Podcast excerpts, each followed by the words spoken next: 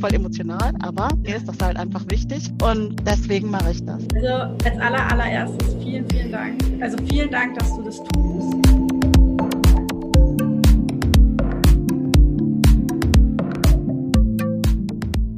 Ja, hallo und herzlich willkommen bei einer neuen Folge von It's Time for Wine, der etwas andere Business Talk.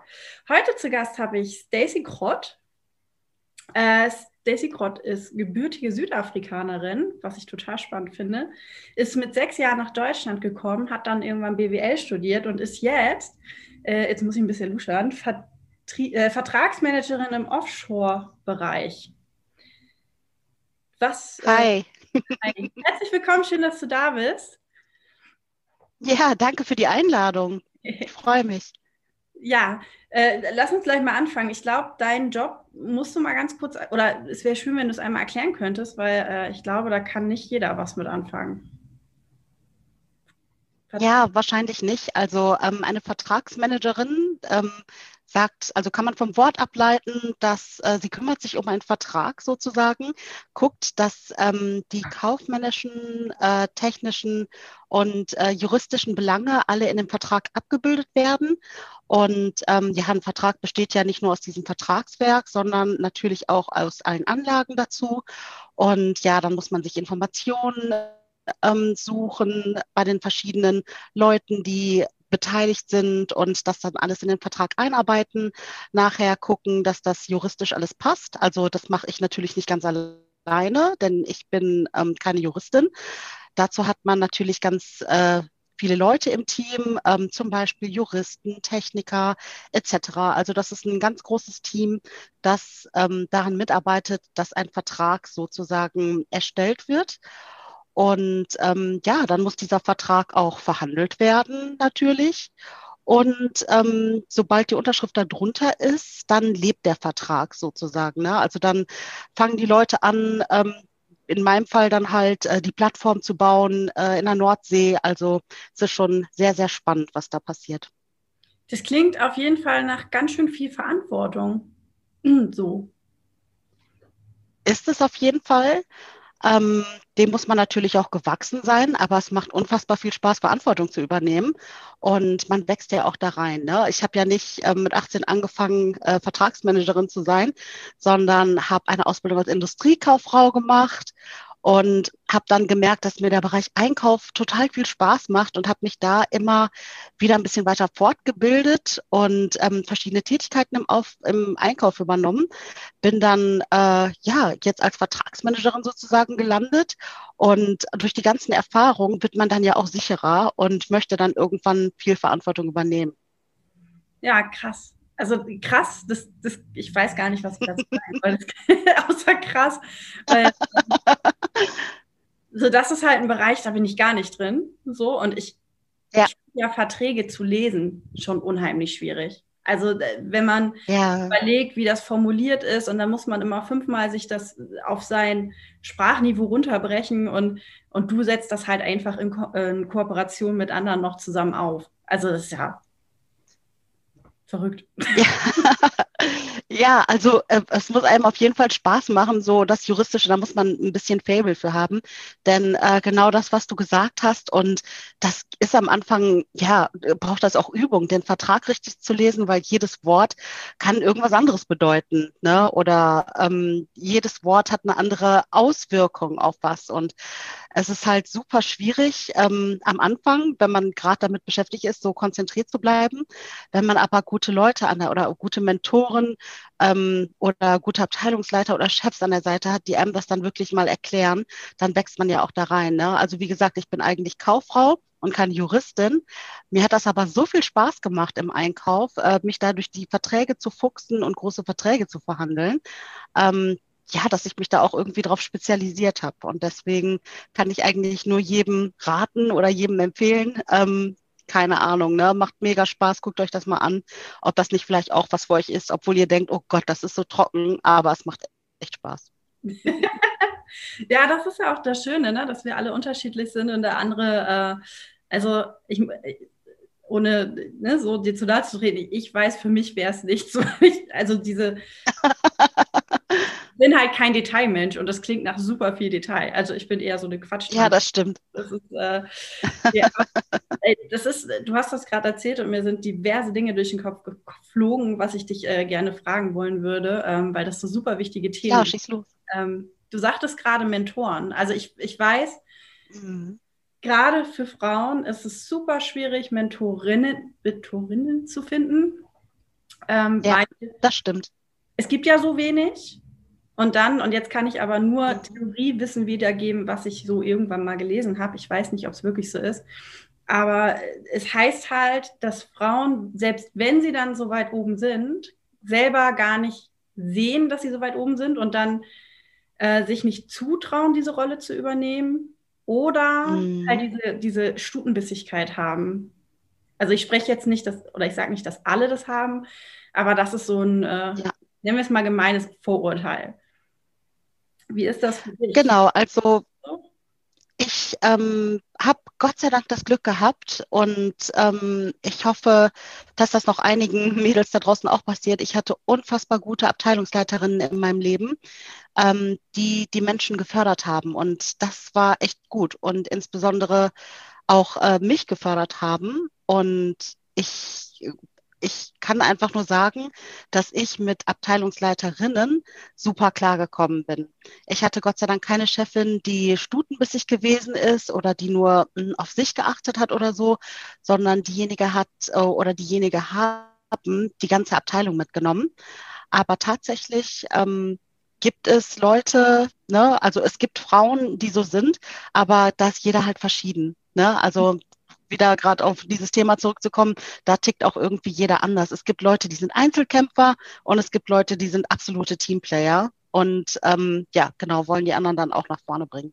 Ja, also sagst du, es ist tatsächlich ein äh, geschlechterunabhängiges Thema. Auf jeden Fall, denn es gibt auch Männer, äh, die eher Einzelkämpfer sind und andere, die dann ja die Mitarbeiter einfach fördern. Oh, voll gut. Definitiv. Schön, dass du das so sagst. Das freut mich sehr. und wie ist das zustande gekommen? Also bist du aktiv dann auf die zugegangen und hast gesagt, hey, äh, ich würde mich da irgendwie gerne mehr äh, integrieren oder sind die auf dich zugekommen oder wie sah auch so eine Zusammenarbeit um, aus? Tatsächlich ähm, habe ich den ersten Schritt gemacht, weil ich das so cool fand. Also ich habe ähm, ein Stop in meinem Leben war, in einem Chemiekonzern zu arbeiten. Und ähm, da hatte ich eine, eine Abteilungsleiterin und ich fand das, also der Chemiekonzern, der war sehr mehr männerdominiert, sage ich mal. Und ähm, insbesondere, das war jetzt vor 13 Jahren, da sah die ganze Berufswelt noch ganz anders aus. Und äh, ja, da war, hatten wir auch eine Aufsichtsrätin. Und schon alleine da habe ich gedacht, als ich diese eine Aufsichtsrätin gesehen habe, dachte ich so, boah, ne, wie ist die da hingekommen? Was hat die alles gemacht? Und wie hat die sich fortgebildet oder keine Ahnung, ne? wie kommt man als Frau so weit oben ähm, in so einer Männerdomäne? Und ähm, ja, dann bin ich zu meiner alten Chefin gegangen und ich habe die ganz einfach angesprochen. Und ich habe äh, gesagt, dass ich das total bewundere, ähm, dass sie ähm, die einzige Abteilungsleiterin da ist und habe sie einfach gefragt, wie sie es geschafft hat. Weil ich finde, von solchen Frauen kann man auch einfach Tipps abholen und einfach fragen so, ja, wie hast du das gemacht? Hast du einen Tipp für mich? Ähm, was kann ich tun? Ne? Und das ist halt ganz wichtig. Ne? Was kann ich selber tun, um weiterzukommen? Also man muss nicht denken, man kann sich zurücklehnen und mh, hm, dass alles auf einen zugeflogen kommt. Man muss halt selber irgendwas dafür tun. Ja. Und ähm, ich glaube, meine, meine Chefin mochte das. Und ähm, ja, sie hat äh, mir mit auf den Weg gegeben, dass ich immer gut vorbereitet sein muss. Ne? Ihre Worte waren, du musst immer besser vorbereiteter sein als äh, die Männer. Und das fand ich ganz witzig, aber das hat mich total geprägt, weil das ist immer noch ein Mantra, was ich sage. Ich muss immer gut vorbereitet sein. Mhm. Insbesondere, wenn man in eine Verhandlung reingeht, muss man gut vorbereitet sein, weil sonst wird man auseinandergenommen. Und das ist nicht so schön. Ja, Verzeihung. Ähm, also, puh, jetzt kommt auch gerade irgendwie so, ja, Verhandlungen, gut vorbereitet. Viele Infos auf einmal. Wenn du das so sagst, dann habe ich das Gefühl, aber klar, man muss ja immer gut vorbereitet sein. Aber ich habe jetzt, vielleicht habe ich das auch mhm. aufgenommen, so das Gefühl gehabt, dass du gesagt hast, man muss schon auch besser vorbereitet sein als vielleicht seine männlichen Kollegen. das war das Zitat von meiner Chefin. Ähm, aber im Endeffekt muss man sagen, man muss immer gut vorbereitet sein. Ja. Auf jeden Fall. Ähm, nur kann es natürlich sein, dass sich manche Leute gar nicht vorbereiten. Ne, egal ob äh, männlich oder weiblich, dass man einfach sagt, ach ja, ich gehe einfach mal so ins Meeting rein oder sonst irgendwas. Dabei ist es eigentlich immer gut, wenn man sich vorher Stichpunkte macht und denkt, ja, was ist die Zielsetzung des Gesprächs, was wollen wir erreichen? So Kleinigkeiten eben. Das ja. ist halt ganz wichtig, dass man das hat. Ja, voll gut. Gerade, also gerade verhandeln ist ja auch so ähm, ein Riesenthema. Ähm, wie machst du Total. das? Total. Hast du richtig einen Leitfaden, wenn du in ein Gespräch reingehst, wo du, also den du dir vorher erarbeitet hast und sagst, so das und das und das muss ich unbedingt irgendwie jetzt abarbeiten und äh, das ist mein Ziel? Oder also hast du so einen Pauschalsteckbrief oder machst du das immer individuell? Ich mache das immer individuell, weil äh, keine Verhandlung läuft gleich ab und man hat nie den gleichen Typ Mensch irgendwie da. Und deswegen muss es einfach individuell laufen. Es ist natürlich immer das Gleiche, wenn man jemanden abholt und den in den, ins Meetingzimmer führt, dann fragt man natürlich, wie der Weg war oder ob die gut durchgekommen sind, Stau. Ich meine, ich wohne in NRW, äh, sehr viel Stau hier überall und äh, ne, das sind halt die, die Kleinigkeiten, die natürlich dann so feststehen. Aber wenn man eine lange Geschäftsbeziehung mit jemandem hat, dann fragt man natürlich, äh, wie die Geschäfte gerade laufen. Also das ist so dieses kleine Warm-up, ähm, bevor man in die ja, Verhandlung einsteigt. Ich finde es halt sehr wichtig, ähm, dass eine gute Atmosphäre geschaffen wird. Denn ich bin der Meinung, dass wenn beide mit einem guten Gefühl aus der Verhandlung rausgehen und es eine Win-Win-Situation für beide ist, ähm, dass man da auch weiterkommt. Also man ist ja auch eher bereit, jemandem was zu geben, den man nett findet tatsächlich, ähm, anstatt wenn man wirklich stur ist ähm, oder aber mit der Pauke draufhaut. Ne? Also teilweise muss man das natürlich auch machen, ähm, aber das sollte niemals der Standard sein. Ich musste gerade so schmunzeln, als du gesagt hast, so ne, fünf Minuten Warm-up und so. Ich habe ja auch eine Zeit lang beraten und äh, das ist ja tatsächlich so, ne? Also das ist so, die Leute kommen und, und es, es gehört dazu und es ist immer wieder witzig. Und, aber am Anfang ist es trotzdem irgendwie so, also zumindest war es bei mir immer so, da erstmal reinkommen. Also selbst ins Warm-up irgendwie reinkommen. Ja. Und, und, dann, wenn man merkt, okay, das Warm-up läuft, dann ist meistens der ja. Rest des Gesprächs auch wirklich easy going. So. Genau, man muss ja auch selber die Nervosität ablegen. Also ich habe es zum Beispiel so ganz am Anfang gemacht, also als ich noch nicht viel Erfahrung hatte, habe ich mir tatsächlich äh, Stichpunkte aufgeschrieben und gedacht, um Gottes Willen, was frage ich die jetzt? Denn mir ist es am Anfang total schwer gefallen, Smalltalk zu halten. Ich wollte am liebsten direkt auf den Punkt kommen und sagen, so, ne, also hier, wir gehen jetzt dieses Protokoll durch, ähm, aber das, das geht so nicht. Also man muss einfach irgendwie ähm, eine gute Beziehung zueinander finden und dann kann man ganz locker in die Verhandlungen einsteigen. Ja, schönes Wetter heute, ne? ja, zum Beispiel. ja, ähm, wenn du. Ach ja, ich habe sogar Smalltalk gegoogelt, ähm, weil ich gedacht habe, Mensch, welche Themen kann man denn ansprechen? Also ich war wirklich ähm, hoffnungslos überfordert ganz am Anfang meiner Karriere, weil ich einfach nicht wusste, womit starte ich denn jetzt einfach. Und ähm, was aber gut war, ich war natürlich nie allein in den Verhandlungen am Anfang. Da hat man ja immer seinen ähm, ein Teamleiter dabei oder ein Abteilungsleiter oder ein Vorgesetzten auf jeden Fall, ähm, der einen dann so an die Hand nimmt und da kann man sich auch sehr viel abgucken. Ne? Also ich hatte, ich hatte meinen Teamleiter, der war meines Erachtens der, der König des Smalltalks. Wahnsinn. Also den habe ich total dafür bewundert. Das war echt richtig gut, was er gemacht hat. Und ähm, ja, so hat er die Leute auch direkt abgeholt. Ne? Und er hat eine super schöne Atmosphäre in der Verhandlung geschaffen. Das war echt gut. Ja, was, was meinst du, was war sein Geheimnis? Wie hat er das gemacht? Oder war das einfach kalt? Ja, das ist, ja, ich glaube, er ist, ähm, er konnte es halt einfach. Er wusste einfach genau, was er, was er fragen konnte, sollte. Und er hatte auch ein super großes ähm, Allgemeinwissen und konnte dann natürlich wirklich sehr aus dem Nähkästchen plaudern. Also, und er war sehr, sehr lange in der Firma. Das bedeutet, er hatte auch noch viel Historienwissen. Mhm. Und ähm, ja, was was natürlich auch immer dazugehört in der Verhandlung, ist ähm, die Vorstellung des Unternehmens, wenn man halt äh, einen neuen Verhandlungspartner hat. Und das lockert das ja auch ein bisschen auf, ne? wenn man eine Unternehmenspräsentation zeigt, obwohl Früher hat man es nicht gemacht, früher hat man das einfach so gemacht, ähm, ohne eine Präsentation zu haben. Äh, heutzutage hat man ja die besten Präsentationen, ähm, wo man sich zurücklehnen kann, um dann einfach mal das Unternehmen vorzustellen. Aber ja, so wächst das halt alles, ne? so verändert sich das Business. Ja, ähm, wenn du deine Gespräche vorbereitest, wie intensiv bereitest du dich auf die einzelnen Gesprächspartner vor? Also ist das, weil es gibt ja sogar so richtige ähm, ja, Methoden, Menschen einzuordnen und dann, wenn zum Beispiel einer ganz großer Fußballfan ist, dass du dann mit seinem Lieblingsverein im Smalltalk um die Ecke kommst oder dass du weißt, der ist interessiert, also so eher Zahlen, Daten, Faktenmensch oder eher jemand, der halt wirklich auch diesen Smalltalk braucht, um überhaupt anzukommen. Ähm, gehst du so mhm. ins Detail? Das ist, äh, ich finde das super spannend, weil Menschen und Kommunikation ist das Thema, ne? So, das ist. Ja, das stimmt allerdings. Ähm, ja, manchmal kennt man die Verhandlungspartner auch überhaupt gar nicht. Also bei jemandem, den man schon sehr lange kennt, da geht das schon von alleine. Da kennt man halt ähm, zum Beispiel den Lieblingsverein. Dann kann man über den Lieblingsverein sprechen und ähm, tatsächlich mag ich Fußball auch sehr gerne. Deswegen ist das jetzt auch kein Thema, was ich doof finde und ähm, kann mich jetzt auch ziemlich gut austauschen ähm, über die Bundesliga-Ergebnisse. Ne? Also das ist auf jeden Fall ein großer Faktor, ähm, womit die Scheu dann fällt. Ähm, was du gerade ansprichst, ja, also da muss ich dran denken, ich hatte unfassbar viele Schulungen im äh, Disk-Verfahren.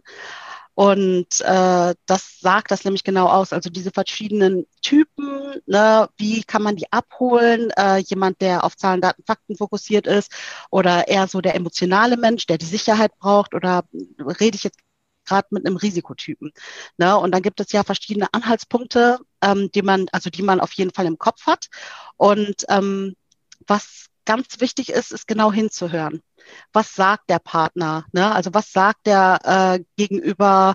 Ähm, welche Ausdrücke benutzt er immer? Da kann man schon sehen, ähm, dass er zum Beispiel ein Zahlen, Daten, Faktenmensch ist, also wirklich sehr auf Sachebene bezogen, ähm, oder aber derjenige, der sehr gern voranprescht. Also das kann man dem Menschen ziemlich schnell anmerken. Ne? Jemand, der ein bisschen schüchterner ist, dem man ein bisschen mehr abholen muss oder dem man wirklich die Sicherheit geben muss, so alles ist gut, äh, hier ist ein kooperatives Gespräch und keiner wird hier gefressen. äh, ja, das sagst du so einfach, ne? ähm. ja, auch das ähm, erfordert Übung. Also man hätte das am Anfang nie glauben können, dass das so einfach ist, aber tatsächlich, wenn man viele Gespräche führt und ähm, ich habe eine sehr lange Einkaufsvergangenheit und ich musste unfassbar viele Gespräche führen und Konfliktgespräche am meisten. Ne? Denn zwischen Einkauf und Verkauf ist ja nicht immer das, ähm, was heißt das gute Verhältnis? Klar, also die ähm, Sales Manager äh, haben ein Ziel und die Einkäufer haben ein Ziel. Und das ist halt einfach konträr so. Und ähm, dann muss man sich halt einfach einigen aber ähm, keine Ahnung, wo bleibt die Lieferung und ähm, das ist nicht gut gelaufen. Dann hat man eine Mängelrüge. Also man muss schon viele Konfliktgespräche führen. Genau. Und ähm, da merkt man das ziemlich schnell. Hm. Hast du Tipps, wie man Konfliktgespräche angehen kann? Gibt es da irgendwas, wo du sagst, boah, das kann ich so auf jeden Fall guten Gewissens an die Hand geben. Das funktioniert in, keine Ahnung, 60, 70 Prozent der Fälle? Auf jeden Fall. Also ähm, wichtig ist, dass man nie mit dem Finger auf jemanden zeigt und ähm, auch vieles hinterfragt. Also wenn man Konfliktgespräch anfängt, ähm, würde ich, glaube ich, immer so wie in einem Vertrag äh, erstmal die Situation beschreiben. Ne? Also das und das ist jetzt gerade passiert. Und dann würde ich eine Ich-Botschaft äh, senden. Ich fühle mich gerade so und so. Oder ähm, ich habe das Gefühl, dass. Also ich würde viel mehr versuchen zu sagen, was mit mir los war, anstatt zu sagen, du hast das gemacht, du hast das gemacht, ähm, das führt nicht weiter. Und bei Konfliktgesprächen ist es immer wichtig, auf der Sachebene zu bleiben und nicht emotional zu werden. Ich glaube, dass äh, das ein echt guter Tipp ist, den jeder sich beherzigen soll. Und wenn man ein Konfliktgespräch führen muss und emotional ist, würde ich es nicht führen. Also dann würde ich lieber noch mal eine Nacht drüber schlafen, ähm, um die Emotionen dann rauszubekommen, beziehungsweise damit man sich wirklich beruhigt hat. Und dann kann man ja wieder starten. Hm. Das ist so ein bisschen, ich glaube, das kennen wir ja, Und Notizen machen. Notizen machen? In dem Gespräch, ja. Ja, klar, das wie, Nee, also ja, genau. Und auch vorher, ne? Also auch mich vorher darauf vorzubereiten, zu sagen, wie fange ich dieses Gespräch an? Ähm, ne? Und nicht ähm, unvorbereitet dahingehen und, und äh, ja, da stehen und sagen, hm, ja, Mist, ich weiß jetzt eigentlich doch nicht, weil das, was man sagen will, fällt einem eigentlich in dem Moment ad hoc nicht ein. Und um das zu umgehen, einfach Notizzettel nehmen, einfach mal kurz aufschreiben, was man alles sagen will. Denn wenn man das nochmal visualisiert, dann hat man es ja auch nochmal direkt vor Augen. Und ähm, ich glaube, das führt dann auch dazu, dass man genau das ausspricht, was man sagen möchte. Ja. Ich, ich habe auch gerade gedacht, wir kennen das ja alle, ne? wir sind irgendwie im Streit, gerade mit dem Partner oder irgendjemand, der uns sehr nahe steht. Mhm. Und mir, bei mir ist es so, immer wenn ich eine Diskussion oder ein Streitgespräch habe und jemand fragt nach Beispielen, kannst du knicken. Also ich mhm. im Leben kein Beispiel in dem Moment, weil ich dann so drüber bin irgendwie. Also das ist ein ja. sehr guter Tipp, nochmal zurückzugehen. Und ein ehemaliger Geschäftspartner von mir hat es immer gemacht, wenn der irgendwie sauer war oder emotional aufgeladen und der hatte das Bedürfnis, das zu kommunizieren. Dann hat er immer die SMS schon geschrieben und hat dann aber noch mal eine Nacht drüber geschlafen und sich nächsten Tag durchgelesen, ob das immer noch so ist, wie er das gefühlt hat. Und er sagte, in, also zu ja. 90 Prozent hat er die Nachrichten dann gelöscht. So. Das ist ja auch meistens so, wenn die erste Wut raus ist, dann ähm, tickt man ja auch dann ganz anders. Also ich hatte, ja, also ich bin ja auch ein sehr emotionaler Mensch, muss ich ja auch offen zugeben. Und ähm, manchmal, wenn man Telefonate führt und äh, ja, man sachlich am Telefon bleibt, aber trotzdem innerlich so kocht vor Wut, legt man dann auf oder ich leg dann auf und denke, boah, jetzt muss ich erstmal eine Runde um den Block laufen. Und dann mache ich das auch. Dann muss ich erstmal raus, dann muss ich einfach diesen, diesen äh, Platz verlassen, so mein Schreibtisch. Und dann laufe ich eine Runde um den Block, beruhige mich dann ein bisschen und dann komme ich wieder zurück. Dann ist es zwar nicht gut, aber zumindest ist die erste Wut dann weg. Hm. Und das ist super, super wichtig. Genau. Und dann nochmal eine Nacht drüber schlafen, dann kann man auch wirklich besser agieren. Ne, meistens, wenn man emotional reagiert, mit dem Partner zum Beispiel, dann tut einem das total leid. Ne? Und man denkt so, oh Gott, jetzt bin ich da ein bisschen, das war ein bisschen drüber. Ich hätte das ein bisschen anders formulieren können.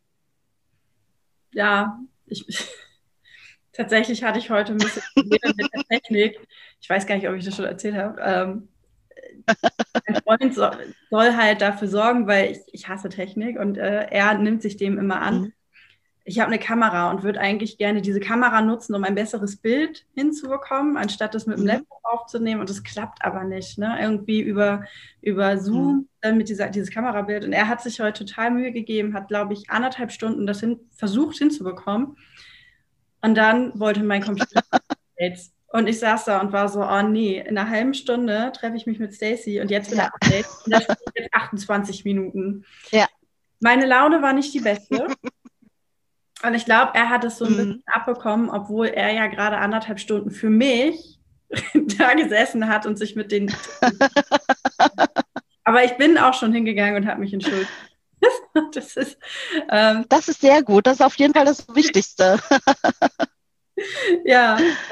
Ja, schön. Ja, die Technik kann einen manchmal ganz schön äh, aus dem Konzept bringen. Ne? Also auch gerade, ja, ich meine, ich mache im Moment Homeoffice und ich habe eine echt langsame Leitung hier. Also ich hätte es auch niemals für möglich gehalten, aber wenn schon vier oder fünf äh, Videoteilnehmer drin sind, dann ähm, ja, habe ich eine schlechte Verbindung, kriege eine Fehlermeldung, muss meine Kamera ausmachen und mich nervt das ohne Ende.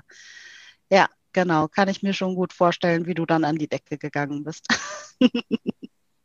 Homeoffice, spannend. Wie ist das für dich? Also äh, hast du eine gute Homeoffice-Situation bis auf deine Leitung oder hast du auch irgendwie ähm, diverse Lebewesen um dich rum, die, die dich dann abhalten von der Arbeit?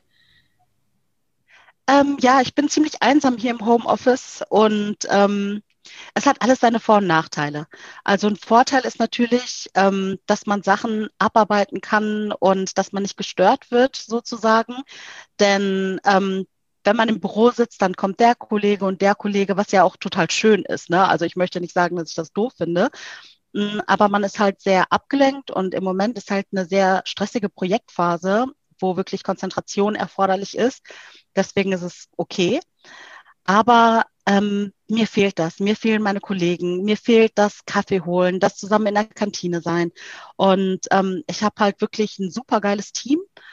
Und ähm, ja, bei uns herrscht so eine richtig gute Stimmung. Und ja, im Homeoffice, ja, ist das leider nicht mehr so. Ähm, also nicht, dass wir kein gutes Team mehr sind oder so. Es geht dann einfach nur virtuell, aber es ist halt immer was anderes, wenn man sich sieht. Und ähm, ja, also ich habe auf jeden Fall festgestellt, ich hatte nur einen normalen Bürostuhl. Ich habe mir jetzt einen besseren geholt. Ich habe mir eine ergonomische Tastatur, eine ergonomische Maus geholt. Ähm, ich kann damit einfach besser arbeiten und äh, muss sagen, dass ich äh, erst jetzt sehr dankbar bin, dass mein Arbeitgeber einen Haufen Geld in die Hand nimmt, damit ich einen geilen Bürostuhl habe, einen äh, höhenverstellbaren Schreibtisch und keine Ahnung, was ich da noch alles habe. Und ähm, dass man das erst zu schätzen weiß, wenn man es einfach nicht mehr hat. Ne? Also das ist schon großartig. Voll gut. Wie ist die Kommunikation in eurem Team und auch ähm, gegebenenfalls von, von allen anderen Seiten, oben, unten, links, rechts? Funktioniert das? Äh, ja, wir, ja, das funktioniert super. Ähm, klar, dass man jetzt irgendwie, ich sag mal, so den Flurfunk nicht mehr so mitbekommt, ähm, wie man es sonst mitbekommt. Aber wir haben zum Beispiel was ähm, sehr Cooles ähm, implementiert bei uns, ähm, abteilungsübergreifend sogar. Ähm, wir haben nämlich eine Abteilung bestehend aus 18, 80 Leuten ungefähr. Mhm. Und es haben ja auch zur Corona-Zeit ähm, sehr, sehr viele Leute angefangen, die diejenigen einfach nicht kennen oder noch nie persönlich gesehen haben. Und es gibt bei uns sowas, das nennt sich äh, Flurfunk-Meeting. Das ist sehr cool.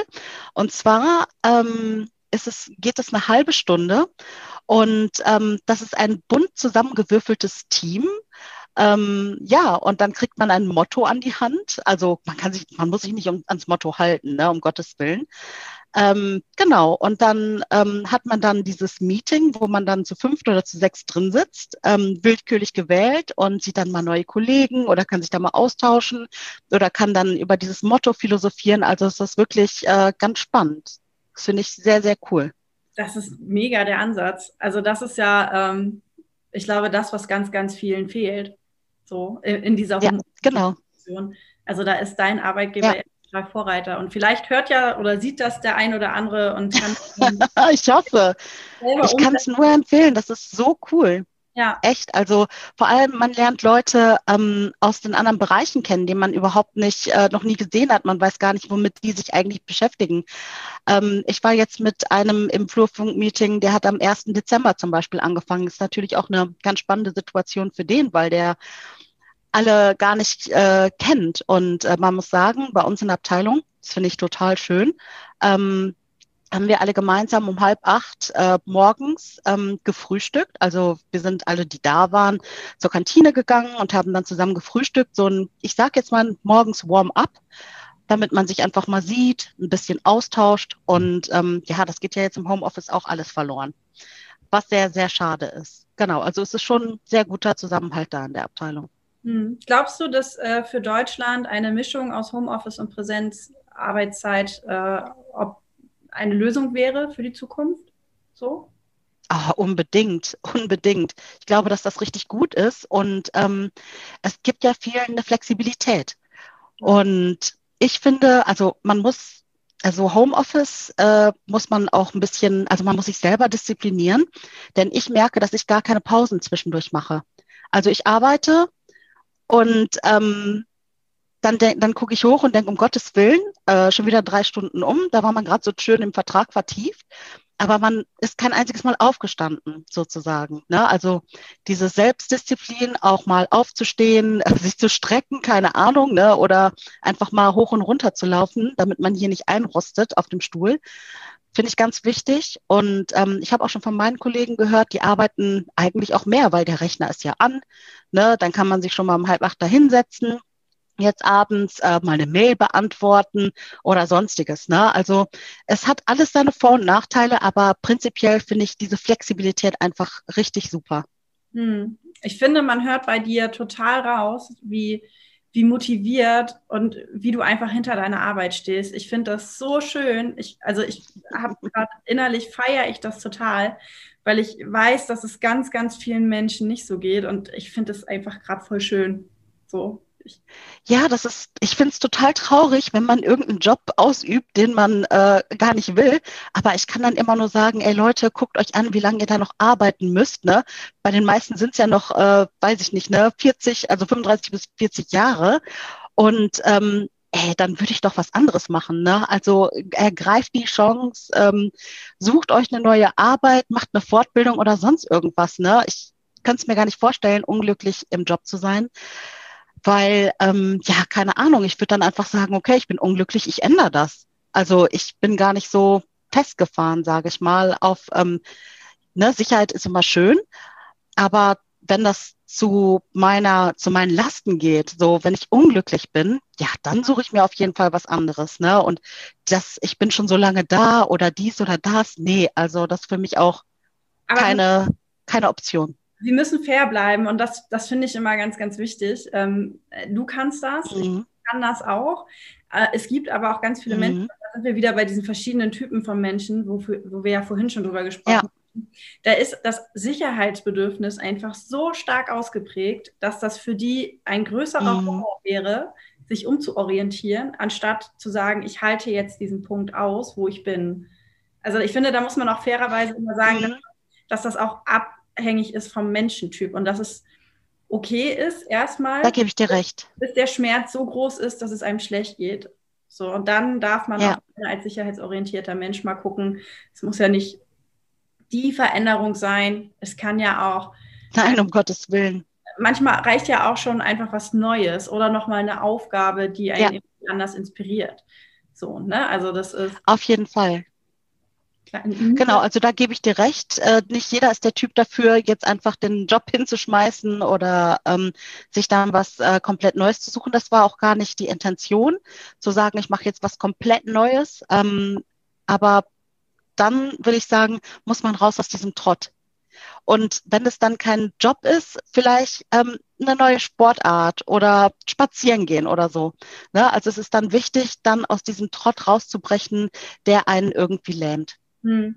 Ja, also weil ich habe gerade gedacht, so ähm, es ist halt schwierig. Stell dir mal vor, da ist jetzt jemand, der ist äh, unzufrieden mit sich und der hört das und, und kriegt mit, wow, das ist so einfach. Und dann mhm. auf sich zurück, so, und dann wird dieses, ah, wieso kann ich das nicht nochmal wieder größer? Deswegen mhm. mir das immer ein ganz großes Anliegen, das nochmal dabei zu erwähnen, weil das kann einfach auch nicht jeder. Oder der Schmerzpunkt muss da so groß sein, dass, dass sich dann, ähm, dass es wirklich unter, unter Leid schon passiert, dass man sich verändert. Ähm, ja, das stimmt. Da gebe ich dir auf jeden Fall recht. ja, immer diese. Äh, Äh, Nein, alles gut. Ich kann das, ähm, kann deinen Punkt ja sehr gut nachvollziehen und ähm, ja, stimme dir da auf jeden Fall zu. Was mir noch ganz wichtig ist, ähm, du hast bis zu deinem sechsten Lebensjahr in Südafrika gewohnt. Das finde ich total spannend, weil ich bin ja, ja genau. Ich liebe ja andere Länder, andere Kulturen. Ähm, andere Menschen, mhm. äh, also sind ja alles die gleichen Menschen, aber mit anderen Hintergründen auf verschiedene Art und Weisen. bist du noch verwurzelt, also bist du noch ähm, viel mit Südafrika verbunden oder ist das so, ihr seid dann weggezogen und jetzt ist es ganz weit weg und ein Teil deiner Vergangenheit? Auf gar keinen Fall. Also meine Familie ist immer noch mein Ein und alles da hinten. Und ähm, es ist total witzig. Ne? Eigentlich finde ich Facebook jetzt nicht so cool, aber tatsächlich habe ich über Facebook damals äh, ein paar Verwandte wieder getroffen.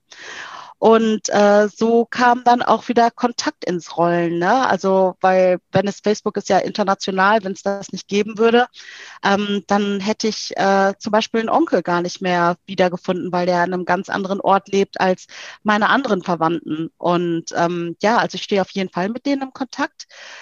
Ähm, wir wollten dieses Jahr eigentlich nach Südafrika fliegen, aber es geht wirklich wegen Covid-19 absolut nicht. Und ähm, wir warten jetzt, bis die Lage sich wieder beruhigt, dass wir da wieder hinfahren können. Aber wir haben eine WhatsApp-Gruppe zusammen und ähm, wir schicken uns Fotos hin und her. Also es ist tatsächlich immer noch wie ein Familienleben, nur halt äh, 14.000 Kilometer voneinander entfernt. Ähm, das Coole ist, dass wir die gleiche Zeitzone haben. Also im Sommer die gleiche Zeit, im Winter sind wir, äh, glaube ich, eine, sind wir eine Stunde dahinter. Und ähm, ja, so kann man sich auf jeden Fall schnell und äh, super gut austauschen. Ne? Also immer jeden Morgen Good Morning Family. Und ähm, ja, dann schicke ich hier, also die haben im Moment Hochsommer. Und letztens hat es hier geschneit und dann habe ich äh, ein Foto vom Schnee gemacht und dann kriege ich ein Sonnenscheinfoto zurück und denke, okay, die haben 34 Grad und wir haben hier minus drei Grad. Ähm, verrückte Welt. Ja, aber Südafrika ist echt ein wunderschönes Land und äh, wer die Möglichkeit hat, dahin zu fahren, irgendwann mal, also bitte nach Covid-19, ähm, der soll es auch wirklich machen, weil das ist absolut schön. Ja, steht auch noch auf meiner Agenda. So. Ja, mach das. Ist mega. Kann ich nur empfehlen. Ähm, äh, Kulturen sind ja immer anders und unterschiedlich und geben einem ja auch unterschiedliche Dinge mit. Was nimmst du mhm. aus, aus, ähm, von deiner Familie aus Südafrika mit, was dir hier in Deutschland total hilft? Gibt es da was? Wow, jetzt muss ich erstmal überlegen. Ähm, ja, also ich sag mal, ähm, ich bin äh, aus Südafrika sehr geprägt. Ähm, ich bin ja in der Apartheid aufgewachsen. Das dürfte dem einen oder anderen was sagen. Damals war es halt eine Kategorisierung der Menschen nach Ethnien, sage ich mal. Und ähm, obwohl ich jetzt äh, eine weiße Hautfarbe besitze, war ich halt nach meinem südafrikanischen Ausweis nicht weiß. Ähm, was natürlich dann ein paar Schwierigkeiten und ähm, ja, wie soll ich das sagen? Ähm, ja, brachte halt einfach Schwierigkeiten mit und ich durfte halt nicht alles, was man machen möchte. Zum Beispiel durfte ich äh, nicht auf eine deutsche Schule gehen, ich durfte kein Deutsch lernen. Als meine Eltern sich kennengelernt haben, ähm, ja, ging das halt einfach nicht. Und ähm, ja, also ich finde, was ich auf jeden Fall mitgenommen habe, ist ähm, die Wertschätzung anderer.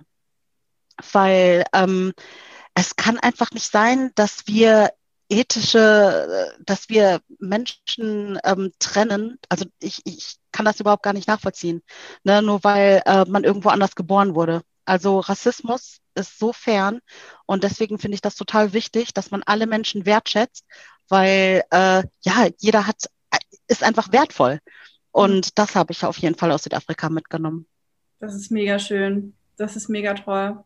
Ja. Das das hat mein Papa auch immer gesagt. Also mein Papa hat das jetzt nicht auf äh, Ethnien bezogen, sondern auf Berufsgruppen. Mein Papa hat immer gesagt, es ist egal, ob mhm. da jemand ein, Obdachloser oder ein Millionär neben dir ist, du hast zu allen nett zu sein. Ja.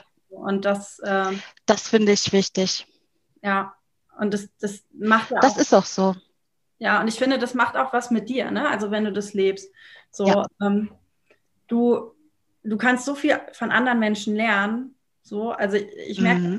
ich, ich kenne auch super viele Menschen und ich lerne bei jedem was anderes. So, das, das finde ich so schön. Ja. Das ist auch total wichtig. Also ich kann das von deinem Vater, finde ich richtig gut, was er gesagt hat, denn ich bin auch total nett. Äh, ich weiß nicht zu äh, zu allen Leuten, die ähm, ja, die mir über den Flur laufen. Ne? Also ich muss echt sagen, ähm, ne, sei es Putzfrau oder Chef, es ist eigentlich egal, ne, jeder hat mindestens ein Hallo verdient. Ne? Also ich kann das überhaupt nicht ertragen, ähm, wenn eine Reinigungskraft äh, ins Büro kommt und ne, meinen Müll wegbringt. Also wie nett ist das denn? Ne? Sage ich immer, ja, Dankeschön. Und ich finde das total normal, dass man Danke sagt und ähm, das ist einfach total wertschätzend. Und ähm, ja, also ne, auch im Einkauf, ich habe immer mit äh, hohen Geldbeträgen ähm, zu tun gehabt, dass man dann auch ein bisschen ich sage jetzt mal, die ähm, ja, man, man verliert auch manchmal den Bezug dann dazu. Ne? Also ich hatte dann keine Lust, Projekte unter 100.000 Euro zu machen, weil mich das gelangweilt hat. Ne? Also solche Sachen dann zum Beispiel. Und ähm, ja, dann hat mein damaliger Arbeitgeber aber was ganz Cooles gehabt. Ähm, der hat gesagt, okay, ähm, wenn du deine Mittagspause opferst und ähm, dann schenken wir dir noch eine halbe Stunde dazu, dann darfst du ähm, mithelfen in der Diakonie Essen austeilen. Und dann haben meine Freundin und ich gedacht, ja geil, machen wir. Ne? Also ähm, haben wir uns dann da angemeldet und sind dann äh, zu dieser Diakonie dahin gefahren und haben dann an der Essensausgabe mitgeholfen. Ach, und das war so schlimm für mich. Also das kann sich also wirklich keiner vorstellen. Ich fand das so schlimm, weil teilweise durften wir noch nicht mal einen Nachschlag geben, weil wir nicht wussten, wie viele Leute kommen noch. Und das hat mir das Herz gebrochen, weil ich gedacht habe, das, das kann nicht sein. Also das, das darf es eigentlich in Deutschland nicht geben. Und ähm, ja, genau, seitdem, jetzt fange ich gleich an zu heulen, weil mir das so nahe geht. Nein, Quatsch. Ähm, auf jeden Fall, äh, seit dem Zeitpunkt an ähm, mache ich das ja ehrenamtlich sozusagen nebenbei. Ähm, ich sammle für Obdachlose Hygieneartikel und äh, Klamotten weil mir das auch einfach so wichtig ist. Und ähm, ich habe, äh, genau, ich mache das mit meinen Arbeitskollegen zusammen. Früher habe ich meine Hotelseifen alle gesammelt und habe das dann äh, abgegeben. Und ähm, ja, jetzt reise ich nicht mehr so viel und deswegen immer, wenn man zum DM geht, kann man ja mal irgendwas äh, mit einkaufen, ne? sei es Rasierer, Hygieneartikel oder sonst irgendwas. Und ähm, genau, dann fordere, nicht fordern, ähm, dann frage ich meine Kollegen, ob die irgendwie Mütze, Handschuhe, Schals, keine Ahnung. Da letztens habe ich einen Schlafsack noch bekommen. Und ähm, genau, wir bringen das dann halt ähm, zu dem, ähm, ja, zu dem Ort hin, wo ähm, wo Obdachlose hinkommen können, wo die ein Frühstück bekommen, ähm, wo die Sachen zum Anziehen bekommen. Und die Leute haben sich so gefreut. Ach, das, das bricht mir einfach das Herz, ne? Und ähm, finde halt, keine Ahnung, ne, klar, wir bezahlen soziale Abgaben, aber trotzdem haben wir ja noch eine soziale Verantwortung. Ne? Also das geht ja nicht äh, weg von meinem Gehalt und sagt ja, okay, ich habe jetzt meine gesellschaftliche Verantwortung, habe ich jetzt äh, gemacht. Nee, also da muss man schon irgendwie selber anpacken und es muss ja nie was Großes sein, sondern einfach das, was was einem, ja, was, was so einfach geht. Und es ist so einfach, seine Arbeitskollegen zu fragen und zu sagen, ja, hast du eine Jeans oder hast du ein paar Schuhe und keine Ahnung. Und dann wendet man eine halbe Stunde seiner Zeit auf, um das irgendwo hinzubringen. Also das kann echt jeder. Ähm, genau. Und äh, deswegen, sorry, ne, voll emotional, aber mir ja. ist das halt einfach wichtig. und äh, genau, deswegen mache ich das. also als aller, allererstes vielen, vielen Dank. Also vielen Dank, dass du das tust. So, vielen Dank, dass du das gerade erwähnt hast. Ich hatte gerade vom ganz, also wirklich vom Fuß bis in die Haarspitze eine Gänsehaut, weil ich das so schön finde, dass man, dass man, oh Mann. Ja, sorry, ich bin halt, ich finde das halt so krass, ne? Also mir geht das einfach, mir geht das total nah, ähm, wenn ich darüber nachdenke, dass es halt Menschen gibt, denen man echt helfen muss. Und ähm, ja, deswegen, äh, sorry dafür, aber ich bin ein sehr emotionaler Mensch. Ich habe es ja vorher gesagt. Ich dich nicht dafür, dass du Emotionen hast und zeigst. Hier in diesem Rahmen ist das völlig in Ordnung. So, also ja, genau. Ein ganz, ganz großes Kino. Vielen, vielen Dank, dass du äh, da so engagiert bist. Ich muss aber sagen, ich finde halt, dass die Gesellschaft tatsächlich wacher wird. Also wenn ich, gut, vielleicht liegt es auch ja. am Alter. Ich bin jetzt so um die 30 ähm, und meine Mädels und ich haben jetzt auch zu Weihnachten überlegt, so, okay, was wollen wir machen? Normalerweise machen wir irgendwie immer ein Wochenende was zusammen. Das fällt jetzt weg. Und dann haben wir gesagt, weißt du was, bevor wir uns jetzt irgendwie ähm, was Großes schenken, wir sammeln und wir spenden und wir wollen, also cool. ganz klar, wo das jetzt hinkommt, aber äh, wir Summe zusammen und wollen die halt spenden. So und ähm, ja, sehr cool.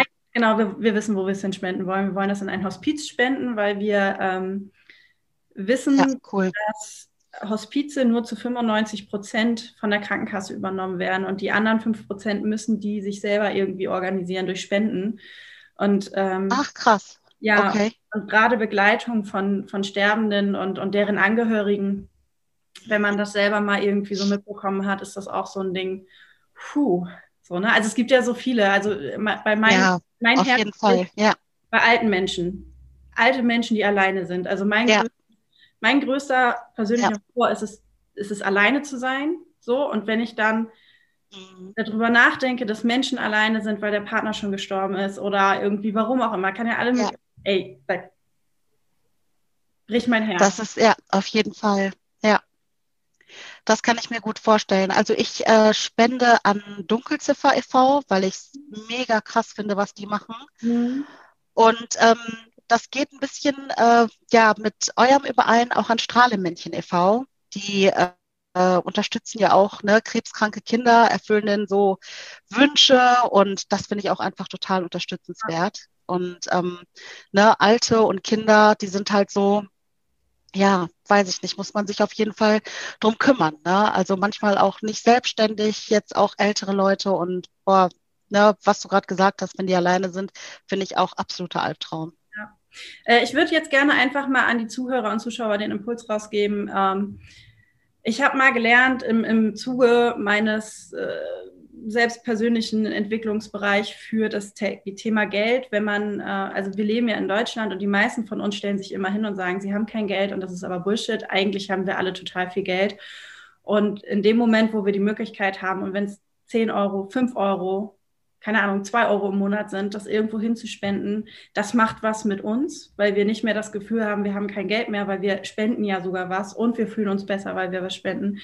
Guck doch einfach mal deine Finanzen nach. Vielleicht äh, hast du ja zwei Euro im Monat über und kannst die irgendwie an den äh, Verein deines Herzens spenden. So. Also ich äh, habe mir das zumindest für dieses Jahr. Tierschutzverein zum Beispiel. Ja, also ich habe mir das für dieses Jahr vorgenommen. Ich werde jedes jeden Monat 10 Euro spenden. Das ist mein Ziel. Ähm, ich hab, bin halt nur, ich habe so fünf in der Auswahl. Ich weiß noch nicht genau, wo es hingehen soll. So. Und äh, ja. Es ist immer so schwierig. Weil es so viel, so viel gibt, so viel, was man äh, unterstützen ja. kann. So, das ist, das ist völlig absurd. Ja, ja, das stimmt. So, wir haben jetzt noch gute 10, yeah. 10 bis 15 Minuten. Gibt es etwas, was du sagen möchtest? Ja. Also gibt es etwas, wo du sagst, das ist mir total wichtig, dass der Zuhörer, die Zuhörer und äh, Schauer und Schauerinnen, ich, mit dem Gendern, ich lerne es. Das ist, gibt mir echt Mühe. Äh, gibt es etwas, was du noch sagen möchtest, was dir auf dem Herzen liegt? Ähm, ja, ich würde auf jeden Fall schon gerne was mit auf den Weg geben. Und äh, zwar habe ich festgestellt, dass es immer schön ist, Ziele zu haben. Mhm. Und ähm, ich möchte einfach auf dem Weg mitgeben, vielleicht nicht einfach in den Tag hinein sondern sich Ziele zu setzen. Ne? Es können auch kleine Ziele sein, wie zum Beispiel, oh, ich muss heute unbedingt diese Meetinganfrage senden oder ich, ich muss Ablage machen oder keine Ahnung, ich lese meinem äh, Sohn eine gute Nachtgeschichte vor oder irgendwas. Also kleine Ziele irgendwie setzen und auch sehr gerne dann berufliche Ziele und auch gerne ähm, ja groß denken. Ich habe damals immer gedacht, so ja, irgendwann möchte ich Abteilungsleiterin vom Einkauf werden, äh, von einem großen internationalen äh, Unternehmen. Ich habe mir dieses Ziel für irgendwann Mitte 40 äh, zurechtgelegt und habe es mit äh, 36 ähm, erreicht und dachte, okay, gut, jetzt ähm, habe ich alle, jetzt habe ich mein berufliches Ziel eigentlich schon erreicht. Was will ich denn weiter? Und ähm, genau, also genau, fertig. Äh, ja, also ich finde es einfach wichtig, ne? setzt euch Ziele und ähm, ja, guckt einfach, wie ihr die Ziele erreicht und nicht einfach in den Tag hinein leben, sondern einfach so weitergehen. Das wäre mir auf jeden Fall wichtig. Gut, wir haben ja noch ein paar Minuten, lass uns da mal drauf eingehen. Weil wenn ich, wenn ich mich jetzt hinsetze und sage, Ziele, Ne, ich, ich, bin jetzt hier klein Christine, ich habe keine Ahnung von Persönlichkeitsentwicklung und Beruf und ähm, ich weiß auch noch gar nicht so ganz genau, was ich will. Und jetzt setze ich mich hin mit meinem Zettelchen und einem Stift. Wie fange ich denn da an? Also was, was würdest du denn empfehlen, wie man da anfängt? Ja, gute Frage. Also ähm, man könnte ja vielleicht auf seinen Beruf gucken und denken, hm, gibt es jetzt irgendeine Entwicklungsstufe, die ich mehr machen möchte? Muss aber nicht unbedingt. Ne? Man kann ja auch völlig glücklich in, einem, in seinem Job sein, ähm, so wie man ist. Und dann würde ich mich fragen, okay, ich bin jetzt zum Beispiel mega glücklich, ich hätte aber gern die und die Fortbildung oder ich habe gehört, man kann sich da und da fortbilden lassen. Mhm. Ähm, googeln einfach. Ich meine, wir haben ja die Weiten des Internets und ähm, einfach mal da gucken, ob äh, es nicht irgendeine Schulung gibt, die einen weiterbringt. Und wenn man beruflich glücklich ist, vielleicht gibt es ja irgendwas, was einen persönlich weiterbringt. Zum Beispiel, ich interessiere mich für Kommunikation. Kann ich irgendein Kommunikationsseminar ähm, machen oder welche Frauen machen das oder Männer? Ne? Also muss ja jetzt nicht unbedingt eine Frau sein, aber ähm, ne? also wer macht das für, für Anfänger? Und ähm, solche Sachen halt. Das glaube ich, äh, so würde ich da an die Sache rangehen. Ja. Hm. Ich habe gerade noch gedacht, äh, gerade in, äh, in, in, zusammen, tun mit dem Thema, was wir vorhin hatten, dieses Unglücklichsein in seinem Beruf. Äh, ich finde es unheimlich ja. wichtig, auch immer zu überlegen, was kann ich gut und was macht mir Spaß. Ne? Also was sind so meine Motivationen? Ja, auf jeden Fall. Sich mal mit sich selber ja. auseinandersetzen und gucken. Also bei mir ist es zum Beispiel Menschen. Ohne Menschen könnte ich, ich brauche also keinen Job machen, wo keine Menschen sind, weil der würde mich unglücklich machen. Ähm, mhm. Und Aktivität. Also ich muss immer irgendwie so ein bisschen Abwechslung haben, irgendwie äh, mal dies, mal das, mal mhm. Ananas, Bewegungsfreiheit. Äh, Freiheit auch ganz großes Thema bei mir. Ja. Ich relativ viel auch selber entscheiden. Freiheit auf jeden Fall. Und äh, was ja. ich zum Beispiel gar nicht leiden kann, sind Details. Ne? Hatte ich ja vorhin schon erwähnt. Mhm. Und mit dem, so, es macht mir einfach keinen Spaß. Ich bin immer froh, wenn ich solche Sachen. ähm, ja, guck mal, du bist ja ein sehr kommunikativer Mensch, ne? Also da, wo du viel ähm, reden kannst, da bist du auf jeden Fall am besten auf, ähm, ähm, ja, aufgehoben und nicht, ähm, also dich will ich zum Beispiel jetzt nicht in der Buchhaltung stecken, ne? Also das, äh, ne? Genau, deswegen. Ja, wobei teilweise, also wenn ich so äh, zwei Stunden in der Woche, ich mache ja auch meine Buchhaltung selber und so, ja. Ist okay. Da, damit kann ich leben, vor allem, warum ich das mache. Warum, auch ein ganz großes Thema ne, wenn man überlegt, was man machen will, warum will ich das machen? Ja, auf jeden Fall. Ja. Warum wollten Sie? Ich finde auch, wenn man. So, Entschuldigung. Erzähl. Bitte? Nee, ich wollte sagen, ähm, schon allein, wenn man äh, sich mit sich selbst beschäftigt, muss man ja einfach nur gucken, ähm, welche Rollen habe ich überhaupt in meinem Leben. Ne? Also welche Rolle spiele ich? Ähm, ich bin äh, Angestellte, Freundin, äh, beste Freundin, äh, Tochter, ich bin dies, ich bin das, ne? Wenn man einfach schon so sagt, welche Rollen habe ich eigentlich, da denkt man so, oh Mann, eigentlich ganz cool. Ne? Also das Visualisieren von einem selbst finde ich eigentlich auch total spannend und ähm, ja, bringt auch viele neue Erkenntnisse. Ne? Auch selbst wenn man sich die Stärken und Schwächen aufschreibt von einem selbst, das bringt einen auch weiter. Und wenn man denkt, so, hm, ich weiß nicht, welche, äh, welche Stärken oder welche Schwächen ich habe, einfach den, oder, ähm, die anderen fragen. Ne? Das Umfeld fragen, Freundinnen fragen, Freunde, egal. Die werden es einem dann auf jeden Fall ehrlich sagen. Ja. Und was ich auch ganz wichtig finde, ähm, wenn man Schwächen hat, nicht so sehr drauf rumreiten. Also, ne, ich, ich habe auch. Auf jeden Fall, da hast du recht. Ich mag, ich mag keine Details. Das bringt dann auch hervor, dass ich Schwächen habe. Ähm, oder zum Beispiel ich, Rechtschreibung. Rechtschreibung ist bei mir eine Vollkatastrophe. Da werde ich auch immer mal wieder dran erinnert, so beim Instagram, bei meinen Stories. Also ich finde das super. Ich finde das total nett, dass die Leute dann sagen, so, ja, Christine, ähm, lies dir doch noch mal durch, was du da geschrieben hast. Und äh, meistens mache ich das inzwischen auch, äh, manchmal halt auch nicht, wenn es irgendwie so schnell gehen muss. Und ja. da habe ich gesagt, also das ist eine Schwäche von mir, ganz klar, weil das kann auch meine, meine Außenwirkung total kaputt machen, wenn ich nicht mehr in der Lage bin, gerade Sätze zu schreiben. Und ich habe aber für mich gesagt, bevor ich jetzt so einen Aufwand mache und, und alles immer wieder durchlesen lasse von x Leuten, damit auch gar kein Fehler drin ist, mhm. ich mache es jetzt einfach.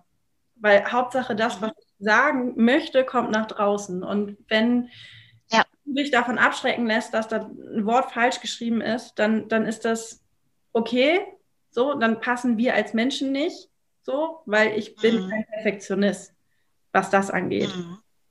So, ähm, also ne, es geht auch immer wieder alles einher. Ne? Man könnte das jetzt wieder weiterleiten und weiterleiten und irgendwann sind wir dann bei, keine Ahnung, Kundenberatungsgesprächen.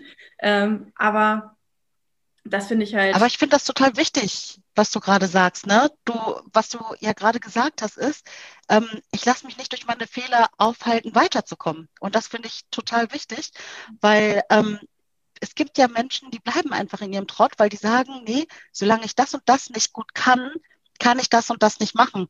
Und ähm, manchmal ist das auch ein Trugschluss. Ne? Also du sagst auch, ey, go for it. Ne? Ich bin jetzt parat, ich mache das. Und ähm, das Schöne daran finde ich, dass du dich nicht selbst verurteilst. Ne? Dass du irgendwie nicht ähm, ne, weiß ich nicht, übertrieben gesagt, in der Ecke sitzt und weinst, äh, weil du eine kleine Schwäche hast, ne, sondern einfach sehr offensiv äh, damit umgehst und sagen, ja, keiner ist perfektionistisch und ähm, ne, oder ne, keiner ist perfekt und ich bin so wie ich bin und ähm, ich will, ich habe aber Bock, diesen Blog zu betreiben und ich mache das jetzt auch. Finde ich mega. Ja, danke. Aber das ist, das, das soll auch die Message sein, ne? Also ja. Jetzt ist ja immer mal wieder. Und auch heute in einem Beratungsgespräch hatte ich auch, ne, dass ich gesagt habe: so, hör mal auf, dich immer zu verurteilen für das, was du nicht kannst. Ja. So. Genau. So, nimm mal das, was du kannst und wo du bist und, und reflekt, also guck dir das mal an. Und ich hatte äh, in einer anderen Podcast-Aufnahme jemanden, der gesagt hat: so, wo bist du, also wo dankst du dir mal selber oder sagst mal, dass du das gut machst, so, ne? In mhm. der Routine. Ja. Und in dem Gespräch habe ich auch gesagt, so in der Routine mache ich das nicht, weil ich mache das zwischendurch. So, ich, ich habe diese mhm. Routine nicht, aber ich glaube. gut. Ja, aber ganz, ganz viele brauchen diese Routine, weil uns das ja total abtrainiert worden ist. Ne? Ich komme aus der Pädagogik, ich ja. bin immer noch aktiv. Ich sehe ja, wie mit Kindern umgegangen wird. Und Kinder dürfen keine mhm. Fehler haben. So, das ist ja, so. Das stimmt. Ne, du kein Mathe, ja. dann kriegst du jetzt so lange Matheförderunterricht, bis, bis es dir aus den Öhrchen rauskommt. Kinder dürfen keine Fehler. Ja, ja, genau. So gehen wir ja als Erwachsene dann darauf. Ja. So, und das, das muss sich ändern. Mhm, das stimmt. Wir Fehler haben und wir sind ja hundertprozentig. So, und ich kann vielleicht keinen Text ohne irgendeinen Fehler schreiben, aber dafür kann ich dich halt, ich kann dir so viel Blumenkohl an die Ohren quatschen. So, das kann auch nicht jeder. Stimmt. Nein, ich finde es super und ich finde es ähm, total schön, was du auch gerade gesagt hast. Und was uns leider fehlt in der Gesellschaft ist, dass wir auf das Positive gucken. Ne? Wir gucken immer auf das, was wir nicht haben und nicht auf das, was wir haben. Ne? Weil wenn wir auf das gucken, was wir haben, dann werden, werden wir wahrscheinlich auch noch ein bisschen glücklicher, weil ich denke, boah, ich habe das und das, cool. Ne? Anstatt ähm, dessen sagt man, oh, ich habe dies nicht, ich habe das nicht, ich habe jenes nicht und ähm, kann ja auch demotivierend sein. Ne? Und wenn wir irgendwie versuchen, das Denken dann umzudrehen, dann ähm, ja, werden wir wahrscheinlich auch ein bisschen glücklicher in unserem Leben. Dann gib uns doch noch mal einen Tipp, wie wir das hinbekommen, dass wir Dinge eher positiv sehen. Das ist ähm, das ist echt sehr, sehr gut. Ich glaube, dass man ähm, seine Gedanken da ein bisschen trainieren muss, ne? Und dann auch, oder ein bewusst, es, es muss ja erstmal ein Bewusstsein dafür geschaffen werden, dass man in den alten Trott hineinfällt, ne? Und das braucht ja alles Übung. Das heißt, ähm, ich würde dann sagen, einfach mal auf die Gedanken achten und einfach mal darauf achten, wohin die abdriften. Wenn jetzt wieder äh, gedanklich so Nörgelei kommt äh, von einem selbst, so diese Selbstgespräche, die man kennt, so, oh, hast du schon wieder nicht, ähm, wenn einem das bewusst wird, direkt merken, okay, ich mache das jetzt gerade und ähm, sich was Positives suchen. Ich glaube, dass das helfen wird, ein bisschen diesen Umkehrprozess zu, zu haben. Denn wenn einem das einmal bewusst wird, wird einem das auch noch öfter bewusst.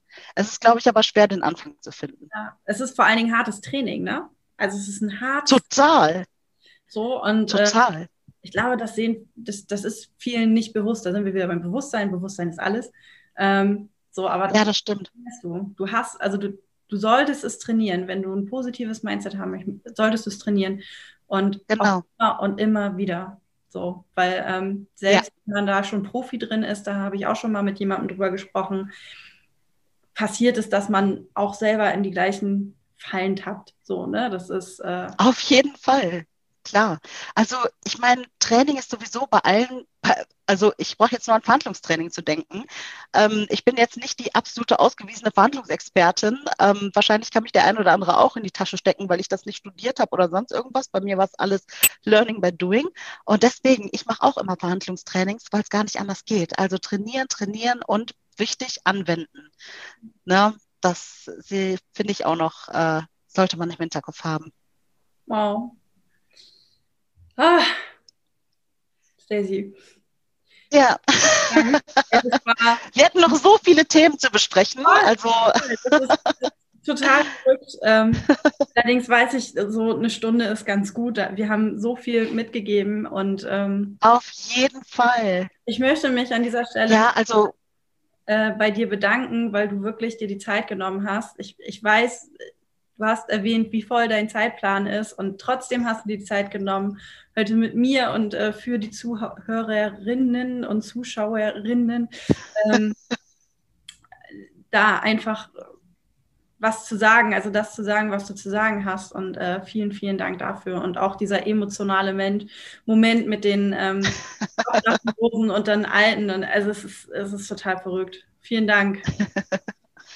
Ja, also ich danke dir, ne, dass äh, ich dabei sein durfte. Ich finde, du bist ein absolut toller Mensch. Ich glaube auf jeden Fall an das Format und äh, wünsche dir auf jeden Fall noch ganz viel Erfolg und ich weiß hundertprozentig, ähm, du wirst deinen Weg gehen, denn du hast genau das, äh, was, was Leidenschaft ist und du hast Leidenschaft für die Sache und ähm, das wirkt sich auch positiv auf alle anderen aus. Deswegen auf jeden Fall weitermachen.